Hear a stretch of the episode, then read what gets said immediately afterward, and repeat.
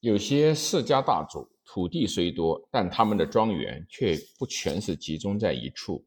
比如东晋末年的谢浑，他家的土地是分散在十余处的。谢浑为刘裕所杀，他家的庄园经济都归谢浑的侄儿谢浑威来代理经营。史称浑仍氏宰府，一门两封，田业十余处。同仆千人，弘威经济深业，亦钱尺帛出入，皆有文部。至混王，至世九载，而事与修整，仓廪充盈，门徒夜市不亦平日。田治垦币有加于旧。到了宋文帝元嘉九年，谢混的。妻子东乡君病死，留下了资财巨万，原宅十余所，又会稽、吴兴、琅琊、诸处、太傅、司马炎时事业，如同犹有数百人。可见谢浑的土地虽多，除了在上虞东山的杉树，或者可以和谢玄的杉树匹敌之外，其余十余处的田野。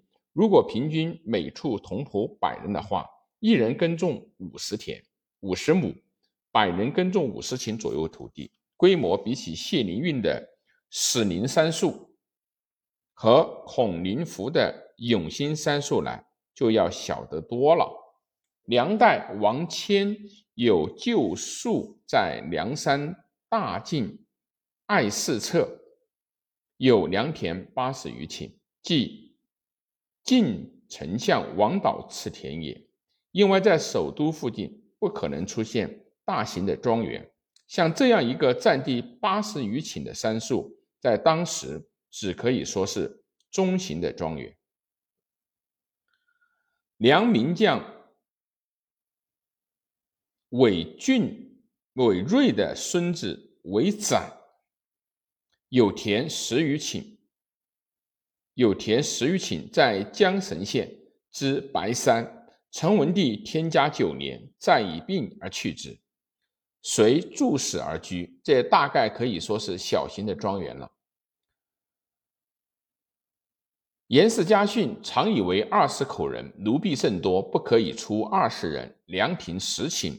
唐史财币丰裕，车马仅带车帐，蓄财数万。以礼吉凶吉吉凶吉数，这可以说是小型庄园经济的写照。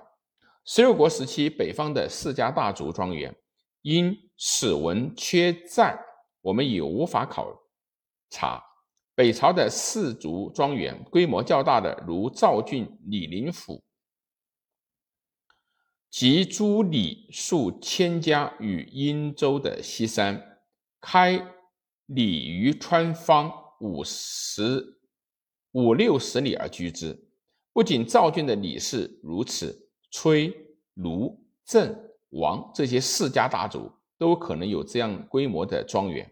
像清河的崔浩，自曹魏时的司空崔宁以来，庄园的基址当在不断的扩展。到了崔浩是北魏。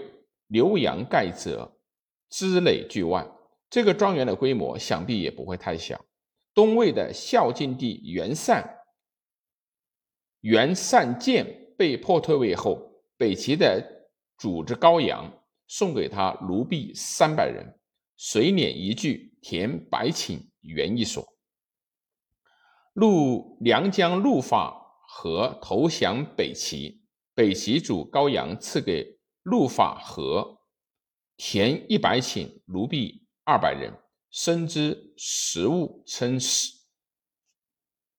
是这两所庄园大概都是北朝中上型的庄园形态。至于小型的庄园，占地都在十顷左右，如西魏的丞相宇文泰赐余继才宅一区，水田十顷，并奴婢留养食物等。北周明帝赐裴霞良田十顷，奴隶耕牛粮粟，莫不备足。数门寒士的土地取得通往往是通过兼并、高利贷等等等手段，因此土地分散，难得连成一片。中小地主的土地更是如此。